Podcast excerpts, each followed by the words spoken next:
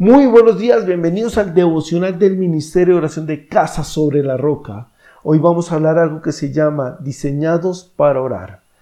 Hebreos 10, 19, 20 dice, así que, hermanos, mediante la sangre de Jesús tenemos plena libertad para entrar al lugar santísimo por el camino nuevo y vivo que Él nos ha abierto a través de la cortina, es decir, a través de su cuerpo. Cuando Dios hizo a Adán y Eva, tenía una relación con ellos, podían ver, podían hablar con Él sin ningún problema. Cuando pecaron se cortó esta relación.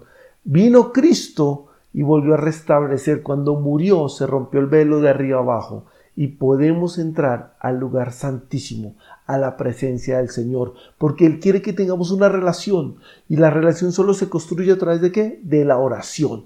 Así que tú fuiste diseñado para qué? Para orar, para tener una relación con Dios. Y si fuiste diseñado para eso y es innato en ti, ¿por qué no lo haces? Yo añoro cuando mis hijos crecen y me dicen, papá, wow, qué delicia cuando ya me pueden hablar, cuando yo puedo hablar con ellos. Y así es Dios. Dios está esperando que tú hables con Él, porque para eso te diseñó.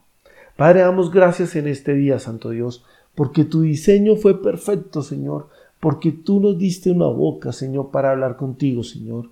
Permite que mi relación contigo, Señor, sea de oración, de amor, de comunicación, Señor que esa muerte en la cruz de Cristo, ese privilegio para entrar al lugar santísimo, que es el diseño original, estar en tu presencia, yo no lo deseche y que yo no, Padre bendito, minimice la oración como algo más.